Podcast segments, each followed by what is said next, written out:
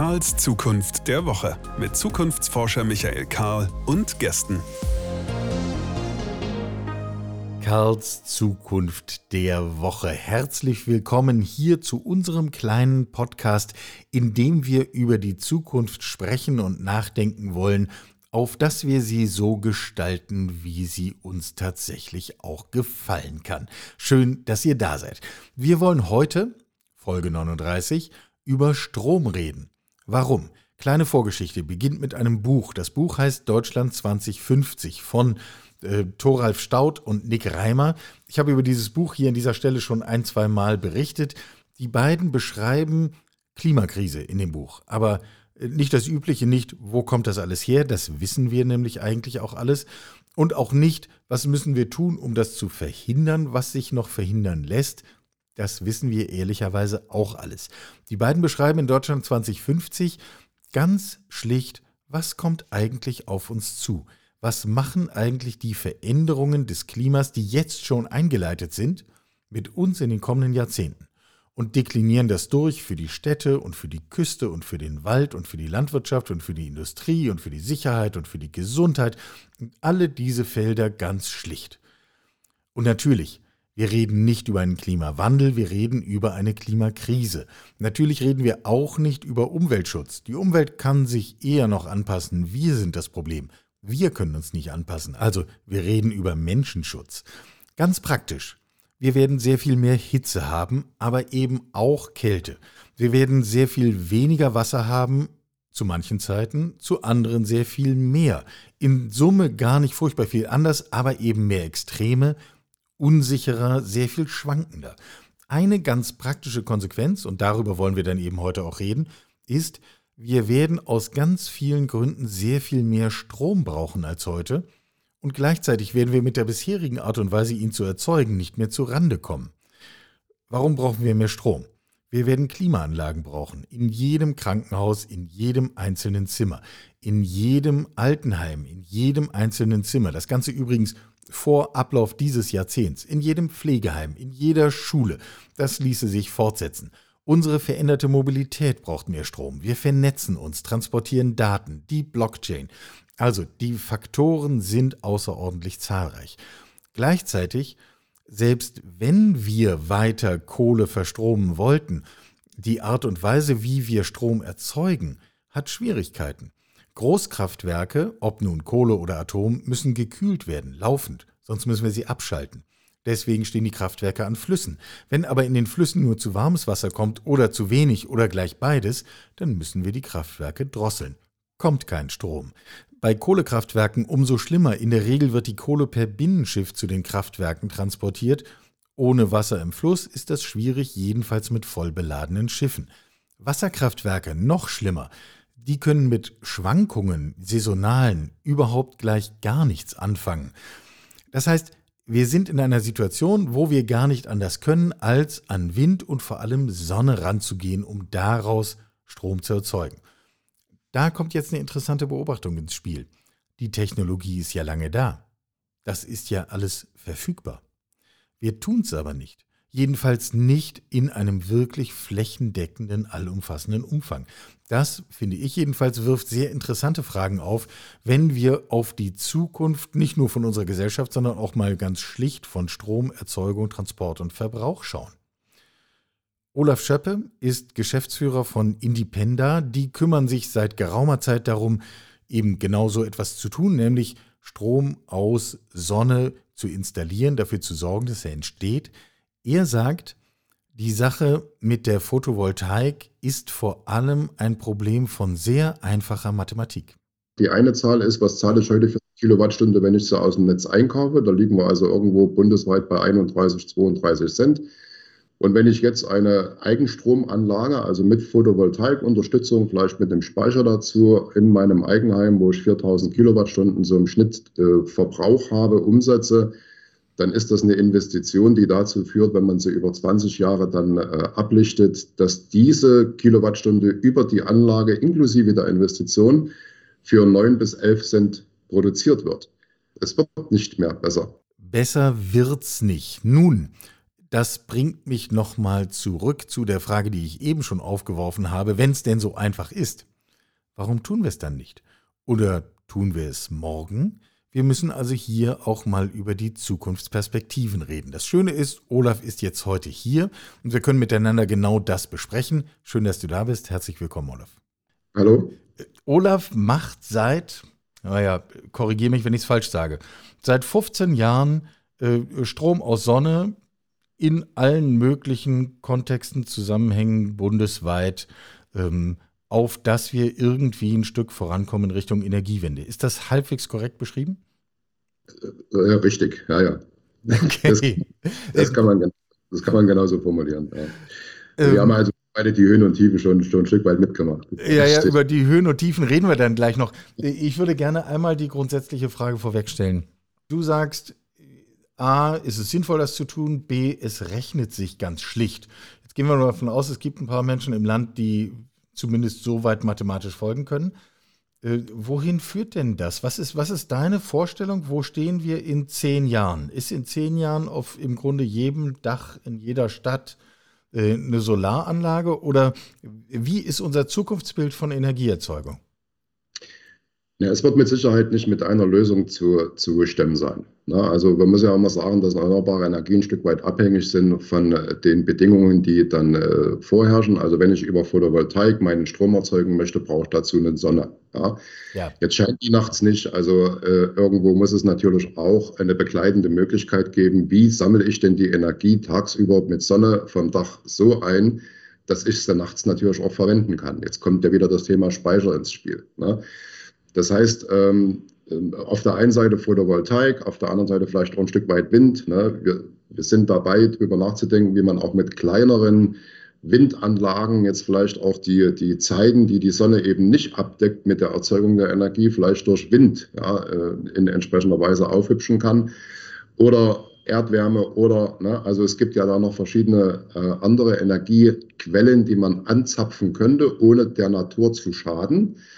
Und äh, diese, diese Quellen müssen im Grunde genommen für meine Begriffe eben ein homogenes Zusammenspiel erzeugen mit kleinen Lösungen, die dezentral in meinem Eigenheim, in meinem kleinen Gewerbeobjekt realisierbar sind. Und dann werden wir auch gemeinsam äh, zumindest äh, den Klimawandel nicht komplett aufhalten können, aber wir werden ihn verlagern können, um die Zeit zu gewinnen, die wir benötigen, um weitere Lösungen zu finden, wie du eingangs richtig gesagt hast, dass also unser Leben auf diesem Planeten nicht in Frage steht als ja. Individuum. Ja. ja. das heißt also, ich fasse mal zusammen, ähm, der, der eine Schlüssel ist andere Quellen der Energieerzeugung. Der zweite, ebenso wichtige Schlüssel ist die Frage von Speicherung des Ganzen. Wer speichern ja. kann, ist König. Ähm, ja. Und äh, das dritte, du hast mehrfach von kleinen Anlagen, von dezentral gesprochen. Gibt es in einem Zukunftsbild 2030 äh, überhaupt die großen Energiekonzerne noch, die wir heute noch sehen? Also mein, nach meinem Dafürhalten wird es so sein, dass also die, ähm, ich sage mal, Monopolisierung im Energiemarkt sich jetzt gerade ein Stück weit zerschlägt. Ne? Also die großen, wir haben ja in, in Deutschland nur äh, mittlerweile noch drei große Anbieter, die den Markt beherrschen. Ja. Äh, die zerfleischen sich gerade selbst, um Marktanteile sich zu sichern. Ja, und äh, alle drei Großen versuchen natürlich auch mit neuen Vertriebsmodellen beim Kunden ähm, interessant zu bleiben, zu werden. Und vor allen Dingen geht es überall darum, die Kunden langfristig an mich zu binden. Na, und insofern äh, wird also auch von diesen großen Konzernen bis runter zu dem kleinen Netzbetreiber vor Ort werden Modelle entwickelt, die dem Kunden eben über Mietmodelle einer Photovoltaikanlage oder über Mietmodelle einer kleinen Windkraftanlage dann dazu führen, die Kunden, wie gesagt, langfristig an mich zu binden. Das Ganze entwickelt sich äh, nach meinem Dafürhalten in die Richtung, dass wirklich dezentral jede, jeder Einzelne für seine Immobilie Möglichkeiten finden wird, sofern sie gegeben sind. Nicht auf jeder Immobilie lässt sich natürlich jede Energieerzeugung umsetzen. Ja. Logisch, äh, ja. Und wird in, in entsprechender Weise nachgedacht, wie kann ich das lösen? Und immer dann, wenn dem Deutschen in den Geldbeutel gegriffen wird und er es dann merkt, ne, dann fängt er an und sucht nach Lösungen. Und in dem Moment, wo 100 Euro für einen Strom bezahlt werden müssen, fängt der Deutsche jetzt an, zu, darüber nachzudenken, wie er das zukünftig vielleicht ein Stück weit vermeiden kann und fängt sich an, mit Alternativen zu beschäftigen. Und das ist jetzt eben in allererster Linie, weil es einfach ist, weil es schnell geht, weil es relativ auch äh, sicher umzusetzen geht, auch ohne Schäden zu hinterlassen, eine Photovoltaikanlage. Mhm. Ja, ich sage profan, da kommt ein Brett aufs Dach, das Brett liefert dann also Gleichstrom bis runter äh, in die, in die äh, Distribution meiner elektrischen Anlage im Gebäude. Dort wird es dann in äh, Wechselstrom umgewandelt und dann werden meine Verbraucher dort bedient. Und entscheidend ist eben, dass ich im Grunde genommen über eine Speichermöglichkeit verfüge, wo ich die am Tag eingesammelte Energie natürlich auch zu der Zeit äh, verbrauchen kann, die mir dann meine Erzeugungsanlage nicht mehr in der Lage ist zu liefern. Ja. Ja. Und das wird stattfinden. Und ich, wenn du auf deine Eingangsfrage 2030, wie, wie wird es aussehen? Wir werden eine Menge dezentrale wir werden äh, vernetzte Anlagen finden. Ne? Es werd, werden sich äh, Communities bilden, die also untereinander äh, Energie zu entsprechenden Zeiten austauschen. Mhm. Ja, also ein, ein, Gewerbeobjekt, was im Grunde vielleicht ein Stück weit größer ausgelegt ist mit Energieerzeugung, es aber dann ja vielleicht ab 16, 17 Uhr, wenn das Werk zugemacht hat oder äh, nicht mehr mhm. benötigt, wird dann vielleicht an die umliegenden Häuser abgeben können die wiederum werden abgeben können in das Gewerbeobjekt, wenn sie. Das heißt, wir reden über so, so, so kleine, was weiß ich, die, die, der Gewerbepark, der seine eigene Energieversorgung hat. Oder das, äh, das halbe Stadtviertel oder der, der Häuserblock im Stadtviertel, wo sich die Menschen zusammentun und sagen, wir betreiben hier unsere Energie gemeinsam. Ähm, Richtig. Äh, verbindet sich das auch so mit Vorstellungen von ähm, auf einmal erzeugen wir Energie, was weiß ich, in genossenschaftlichen Modellen und, und ähnlichem? Ja, ja, genau. Da wird es hingehen. Ne? Es werden also viele kleine Erzeuger im Grunde genommen irgendwo ins System reingeben. Man tauscht sich untereinander aus. Zu dem Zeitpunkt, wo ich meine Energie brauche, nehme ich sie eben aus dem Netz, wie ich sie benötige. Und wenn ich eine Überproduktion habe, liefere ich das dorthin, wo im Grunde jemand anders gerade zur selben Zeit genau diese Energie eben abgreift. Ne? Und das wird sowohl im Kleinen auf kommun kommunaler Ebene stattfinden. Das wird vielleicht dann auch ein Stück weit größer, wenn man also drüber nachdenkt. Ein Netzbetreiber hat ja im Grunde genommen dann eine entsprechende Region, die er versorgt. Und vielleicht geht es dann also auch über so ein Stadtwerk und sagt, also alle dezentrale Energieversorgung wird im Grunde genommen dann auch äh, ein Stück weit wie eine Art Cloud eingesammelt. Mhm. Ne? der, und den Beteiligten wieder zur Verfügung stellt. Und das Aber damit, das, damit ist ja dann so ein, so ein äh, Netzbetreiber oder Energiekonzern oder wie man immer es nennen will, wird ja im Grunde zu etwas, was man in der digitalen Welt eine Plattform nennen würde.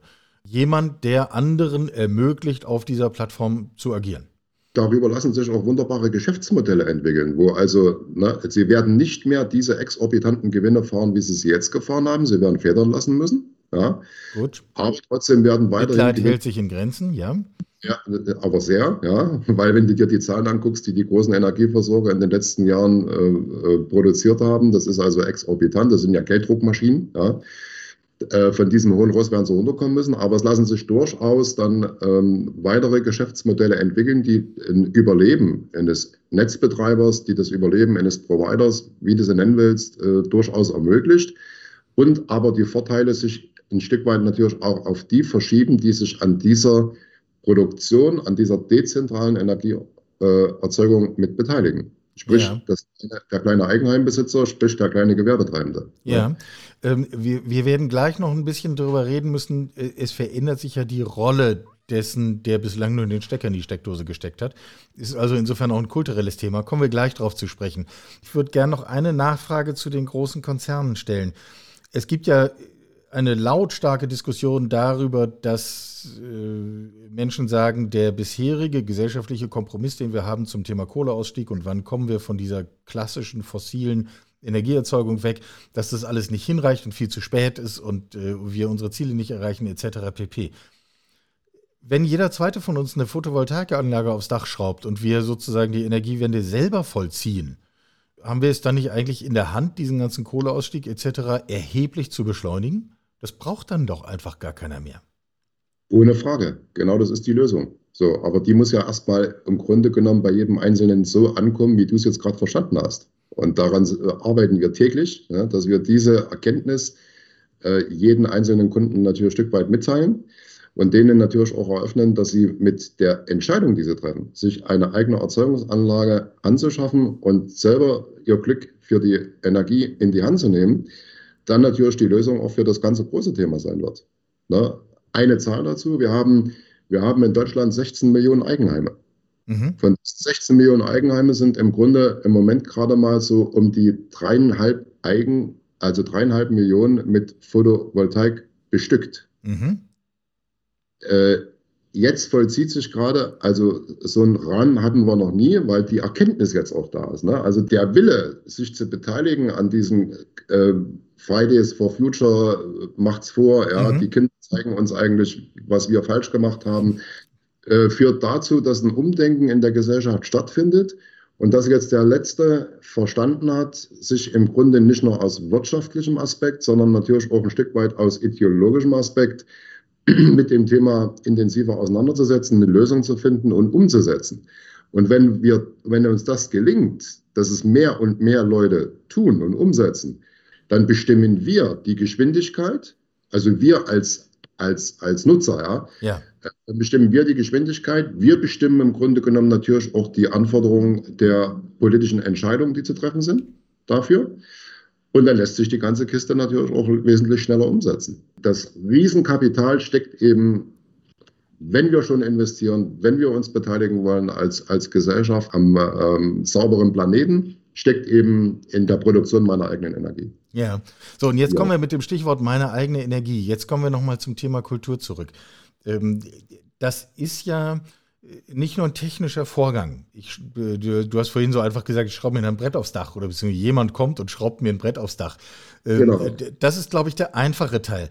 Aber auf einmal ja. muss ich mich kümmern. Auf einmal habe ich irgendwie einen Ordner mit Unterlagen dazu. Auf einmal muss ich mehr tun, als nur einen Stecker in die Steckdose zu stecken und Strom ist doch immer da. Ähm, haben wir das vielleicht lange übersehen, dass wir hier eigentlich einen Wandel von Kultur und Haltung haben und dass das der Schlüssel ist? Ja, da bist du genau auf dem richtigen Punkt. Wenn ich jetzt logischerweise meine eigene Photovoltaikanlage aufs Dach baue, meine eigene Energie produziere und mich mit dem Thema ein Stück weit anders auseinandersetze, wird kulturell gesehen natürlich auch der Gedanke etwas in den Vordergrund treten, wie kann ich jetzt dafür sorgen, dass mein Verbrauchsverhalten sich ändert. Bin ich denn jetzt vielleicht gewillt, am Tag meine Waschmaschine anzuschalten oder es hinzubekommen, selbst wenn ich zu Hause bin mit einer Zeitschaltuhr, dass die Maschine um 11 Uhr äh, anschaltet, weil da scheint die Sonne am stärksten, ja, und, und 13 Uhr abschaltet. Und wenn ich nach Hause komme, nehme ich die trockene Wäsche raus und hänge sie auf oder keine Ahnung, ja. ja. Äh, und nicht mehr, wenn ich abends nach Hause komme, äh, dann Waschmaschine anschalten, zum gleichen Zeitpunkt schalte ich noch einen Trockner an und noch einen Geschirrspüler und dann habe ich drei große Hauptverbraucher im Haus, die eine entsprechend große Energie aus dem Netz ziehen. Und jetzt bin ich vielleicht gezwungen oder ich habe es verstanden, diese, dieses äh, zu verlagern auf die Zeit, wo die Energie vom Dach ohne Ende zur Verfügung steht. Ja, kann ja von um 11 bis 13 Uhr meine Waschmaschine laufen lassen und von 13 bis 15 Uhr von mir aus den Geschirrspüler beispielsweise. Da ist ja schon mal eine Menge passiert, wo ich nicht ne, die, die vielleicht äh, unsaubere Energie aus dem Netz durch Kohle oder Atom nutze, sondern ne, jetzt meine eigene Energie. So, und ich entlaste meine Speicherung, ne, die ich da vielleicht dagegen stellen müsste. So, und wenn das passiert, ist das schon ein kultureller Umbruch, der mit dem Verbrauchsverhalten, mit, mit dem, was ich tue, wie ich vielleicht dann auch ein Stück weit intelligenter mit dem Verbrauch meiner Energie umgehe und fange an zu verstehen, was ja viele Deutsche auch nicht verstehen, wie viel Energie zieht denn tatsächlich jetzt in Summe meiner gesamten Verbraucher meine Waschmaschine, mein Geschirrspüler, mein, mein äh, Tiefkühlschrank äh, oder mein, mein Kühlschrank. Was, was, also für viele ist ja Kilowattstunde so ein, ein, ein Buch mit sieben Siegeln. Ne? Wenn wir ehrlich sind, hat sich da noch nie jemand damit auseinandergesetzt. Und äh, jetzt fangen ja, sie an. Ja, Physik, achte Klasse waren irgendwie alle nicht da, nicht? Ja, siebte Klasse Ranzen verloren, bis zur zehnten nicht wiedergefunden teilweise. ja, äh, es ist natürlich auch ein gut, man muss ja ehrlicherweise sagen, also Wasser siehst du ja fließen. Ne? Also wenn du äh, am Fluss ja. stehst und Wasser läuft lang, das siehst du ja. Strom siehst du nicht. Ne? Und damit ist es schon relativ abstrakt, im Grunde genommen dafür äh, irgendwo ein Empfinden zu bekommen, äh, was passiert da eigentlich? Für was, was ich nicht sehe. Na, also wir, wir schalten ja bei, beim Stromverbrauch eine, ein, einen Sinn komplett ab, nämlich das Sehen. Ja? Mhm. So, und jetzt fange ich aber vielleicht an, mich doch etwas näher dazu, damit zu beschäftigen und zu verstehen, wie ich im Grunde genommen jetzt vielleicht sogar ein Stück weit als kleine Zelle äh, über mein Verbrauchsverhalten sinnvoller mit der Energie umgehen kann. Zu Zeiten, wo sie also ausreichend zur Verfügung steht, sprich tagsüber, wenn die Sonne scheint. Ne? Und, wie kann, und wie gelingt es mir dann vielleicht sogar noch mehr aus meiner, aus meiner selbst erzeugten Energie an Lebensqualität rauszuholen? Ich mache ein kleines Beispiel dazu. Mhm. Du siehst ja jetzt äh, oftmals in vielen Vorgarten, da rammelt also so rundes Gestell da durch die Gegend ne, und mäht automatisch den Rasen. Ne? Die Rasenroboter, die ja. Ja immer mehr. Ne? Also du siehst die überall rumfahren. Ja? Ich habe eine E-Mail-Adresse mir gesichert, weil ich bin felsenfester Überzeugung, dass wir in zwei, drei Jahren einen humanoiden Hausroboter haben werden, der uns äh, unseren gesamten Haushalt schmeißt. Mhm. Ja? Der wäscht, der putzt, der macht alles. Ja? Und dieser humanoide Hausroboter wird nicht mehr kosten, wie im Gegensatz dazu vielleicht eine Haushälterin, die ich engagiere, die mir von mir aus die Wäsche bügelt oder oder. Ja. ja. Das Teil kostet vielleicht im Kauf 20.000 Euro, machen wir als Leasing, kostet im Monat 200 Euro Leasingrate. Eine Haushälterin kostet mich mit Sicherheit im Monat mehr. Ja, also wird, werden viele Deutsche sich entscheiden, ja. nämlich damit Lebensqualität zu gewinnen. Warum? Weil sie haben auf einmal mehr Freizeit.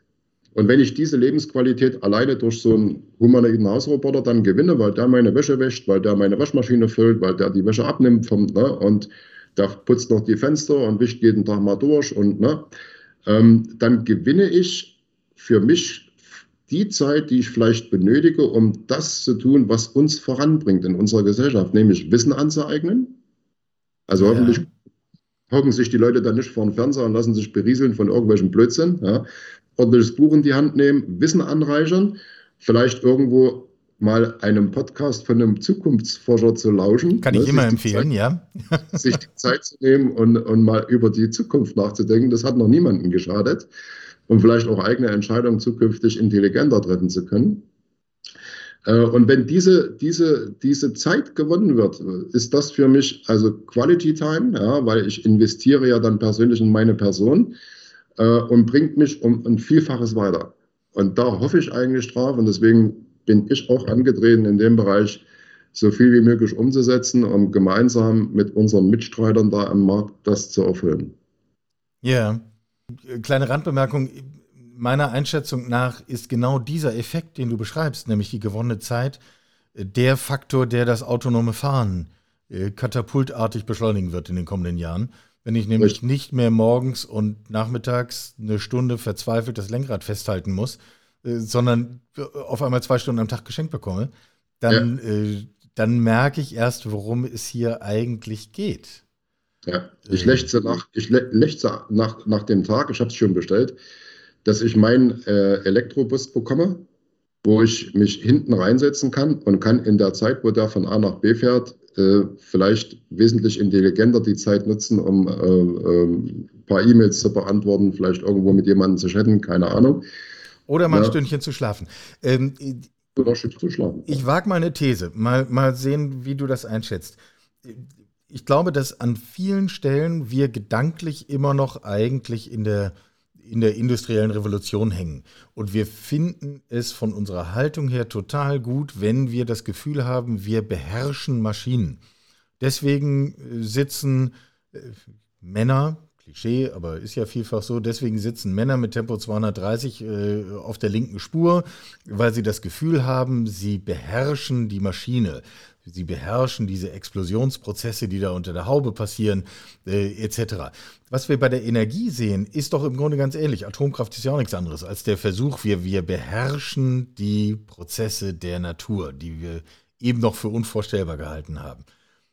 Jetzt kommen wir in dem Zukunftsbild, was du gezeichnet hast, zu einer völlig anderen Haltung hin. Auf einmal managen wir. Wir erzeugen nicht mehr mit brutaler Gewalt Energie, sondern wir steuern über smarte Geräte den Energieverbrauch. Wir gehen im Grunde mit Daten um. Wir sorgen dafür, wer braucht jetzt eigentlich und wer nicht. Wie können wir intelligenter daran gehen? Im Grunde haben wir doch einen Sprung auf unserer eigenen evolutionären Leiter vor uns? Oder überhöhe ich das hier? Nee, überhaupt nicht. Du bist genau an der richtigen Stelle. Ne? Also genau das ist ja auch das, was vielen Menschen Angst macht, die Beherrschung über die Maschine ein Stück weit zu verlieren. Genau. Der, aber wir verlieren aus, ja nicht, sondern wir müssen, wir müssen auch. Aber das ist ja, ist ja, ist ja nicht wahr. Das haben die bloß nicht verstanden. Ne? Genau. Wir, wir müssen doch verstehen, dass wir eigentlich einen Schritt weitergehen und nicht einen zurück. Genau. Richtig. Ne? Genau so ist es. Also das muss aber erstmal an jeder Adresse äh, so richtig ankommen, dass das natürlich auch verbunden ist mit mehr Lebensqualität. Und, es, und äh, es, wird sich aber im Grunde genommen zeigen, dass, das, dass die Feststellung, dass ich damit Lebensqualität gewinne, der Tatsache, die du jetzt vorangestellt hast, nicht mehr über die Maschine unbedingt beherrschen zu wollen, äh, äh übersteigt. Also es, es, wird so sein, dass jeder dann versteht, Mensch, das ist ja viel mehr wert, diese Lebensqualität zu gewinnen, mhm. Ne? Mhm. als dass ich jetzt sagen kann, ich beherrsche eine Maschine, die mich äh, 260 äh, km/h durch die äh, Straße bewegt. Ne? Ja, ja, ja. Äh, abschließende Frage. Du sprachst eben von dreieinhalb Millionen Häusern, die schon so ein Brett auf dem Dach haben und äh, wenn ich richtig aus dem Kopf rechne, ungefähr zwölfeinhalb Millionen, zumindest Privathaushalte, äh, wo das noch nicht der Fall ist. Ähm, wenn ich jetzt äh, klug investieren will, sollte ich so viele Dächer kaufen wie möglich? Ist das der Weg in die Zukunft? Ja, also wenn ich jemandem äh, einen Rat geben kann, wenn es darum geht, wie er Geld vermehrt, dann sollte er sich die äh, äh, äh Firmen raussuchen, die sich also massiv mit Technologie im Speichern äh, beschäftigen. Ne? Also das ist sehr gut investiertes Geld. Ja? Äh, Dächer kaufen, um Photovoltaik draufzulegen, das macht vielleicht nicht allzu viel Sinn, weil da brauchst du wieder ein Betreibermodell. Wie kriegst du dann die Energie im Grunde genommen besser äh, äh vermarktet? Aber für meine eigene Energie, wo ich die 31 Cent jetzt nicht mehr bezahlen muss, weil ich meine eigene Energie eben für eine, für eine wesentlich günstigere Note vom Dach bekomme, da ist es sehr lohnenswert. Ne? Also in meiner eigenen kleinen Zelle. Oder ich bin eben in, in, in Kfz-Werkstatt, die da 15.000 Kilowattstunden im Jahr äh, Strom benötigt und verbraucht. Mir gehört die Immobilie. Ich erzeuge also jetzt meine Energie für mein Gewerbeobjekt da selbst und verbrauche es direkt in diesem Jahr. Äh, das sind lohnenswerte Überlegungen, lohnenswerte Invests, äh, weil ich sie selber im Grunde genommen äh, besteuern kann. Also mhm. beziehungsweise ne, verarbeiten kann. Ja. In Invest für jemanden dann, äh, der seine Energie dann vielleicht günstiger kriegt, das ist, äh, da muss der Strompreis noch etwas steigen. Ne? Also meine Vermutung ist ja, dass der Strompreis ohnehin sich auf die 40, 50 Cent bewegt. Das klingt fatal. Na, ne? aber du kennst vielleicht noch die neue Deutsche Welle, da hat mal jemand gesungen und kostet der Sprit auch dreimal zehn Scheiße. Ja, sind wir längst drüber. Genau. Das längst ja. Trotzdem hat sich das Verbrauchsverhalten vom Betanken nicht geändert. Ne? Nee, genau. Okay, äh, binden wir den Sack also zu. Wir haben am Anfang uns die Frage gestellt, haben wir eigentlich eine Chance, das zu schaffen, unter völlig veränderten Umständen eine wachsende Menge Strom zu produzieren und auch zu managen, ergänze ich jetzt, weil wir müssen das Thema Speicher ja offensichtlich immer mitdenken. Du hast am Anfang ja gesagt, nachdem, wie wir es jetzt miteinander besprochen haben, äh, glaube ich, kann man das als eine valide Perspektive aufzeigen, weil es rechnet sich und es macht Sinn und wir kommen hin zu einem nächsten Schritt unserer eigenen zivilisatorischen Entwicklung. Ähm, ja. Das an sich ist ja schon ein Schritt nach vorne. Insofern, wer über Details mehr wissen möchte, gehe auf eure Webseite olafindependa.de. Ähm, setzen wir auch nochmal bei uns auf die Webseite, dann kann da jeder klicken und lesen und sich informieren und Fragen stellen, äh, bis hin ins technische Detail. Das ist ja jetzt hier heute nicht unser Thema gewesen, sondern das große Bild. Das haben wir gemeinsam gezeichnet. Olaf, ich danke dir außerordentlich. Ja, gerne. Dafür nicht. ne? Nee, also ich, ich bin sicher, dass äh, der Druck der Gesellschaft mit der Erkenntnis, sich aktiv zu beteiligen, nicht nur aus wirtschaftlichen, sondern auch aus biologischen, größer sein wird, wie die Regulierung, die die Politik versucht, krampfhaft äh, nachzuschieben. Ja, ne? da sind wir wieder bei diesem Punkt, äh, wem der Kohleausstieg zu spät ist, der kann ihn ja selbst beschleunigen. Richtig, genau. Eine kleine Ergänzung noch, quasi aus aktuellem Anlass. Üblicherweise beschäftigen wir uns hier ja nicht mit Gegenwart, jedenfalls nicht mit Gegenwart um der Gegenwart willen, sondern mit der Zukunft, schauen aber natürlich von der Zukunft zurück auf das Heute. Und wenn wir das in dieser Woche tun, dann sehen wir, wie unsere Bundesregierung in dieser Woche Maßnahmen zum Klimapaket verabredet hat. Der hochgeschätzte Publizist und Klimaforscher Volker Quaschnik hat das auf folgende Weise kommentiert und das hat zu tun mit dem, was wir heute besprochen haben. Er sagt, für wirksamen Klimaschutz brauchen wir mindestens 20 Gigawatt Photovoltaik und 7,5 Gigawatt Windkraft pro Jahr. Das, was die Regierung jetzt beschlossen hat, ist nicht einmal die Hälfte davon. Das heißt, wer auch immer sich in der Vergangenheit hingestellt hat und gesagt hat, die Klimapakete, die wir gesellschaftlich auf die Reihe gebracht haben, sind alle viel zu klein, die reichen nicht für den Effekt, die können jetzt den nächsten Satz hinzutun und sagen, und die Maßnahmen, die wir verabredet haben, um dieses Paket zu verwirklichen, reichen noch nicht einmal dafür, die Ziele dieses Pakets zu erreichen. Das wirft nochmal ein interessantes Licht oder bietet eigentlich einen interessanten Rahmen für diesen Gedanken, den ich eben mit Olaf Schöppe entwickelt habe, ob es nicht eine Möglichkeit gibt, quasi von unten her dieses ganze Thema Energiewende um Größenordnungen zu beschleunigen. Interessanter Gedanke insofern.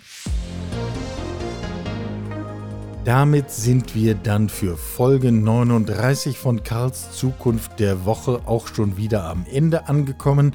Olaf Schöppe von Indipenda war hier zu Gast und wir haben nicht nur über technische Fragen von Energieerzeugung aus Sonnenkraft gesprochen, sondern vor allem über kulturelle Fragen, was das mit uns selbst und uns als Gesellschaft macht und wo da eigentlich der Schlüssel liegt, um eine menschliche Zukunft gestalten zu können.